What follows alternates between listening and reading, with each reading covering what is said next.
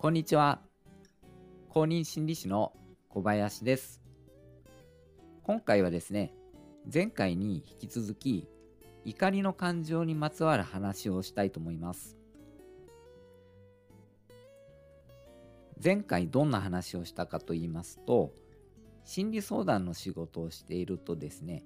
怒りの感情を最初からカウンセラーに向けてくる相談者の方が結構いらっしゃるんですけれどもそれはある意味自然なことなのかなという話ですね。えっ、ー、とまあ深く傷ついてる方っていうのは感情を溜め込んできているんですけれどもあのポジティブな感情が出る前にまずネガティブな感情の方先出ていくんですよね。このことについて精神科医の泉谷寛治さんの「普通がいいという病」という本に書かれてあることとあのつながってきますので前回もこの本を参考に相談者の怒りについてお話しさせていただきました。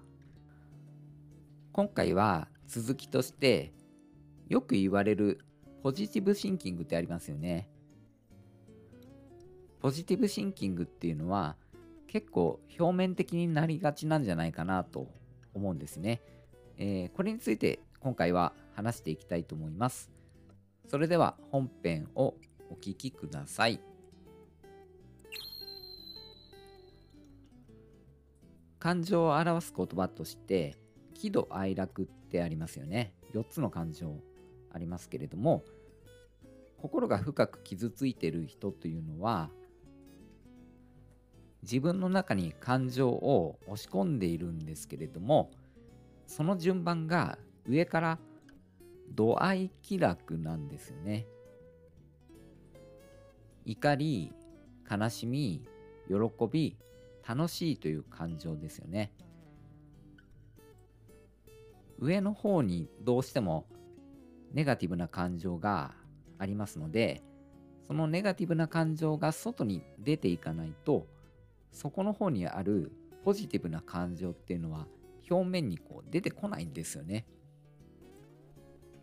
こんな風に考えるとですね、ポジティブシンキングでいこうという発想は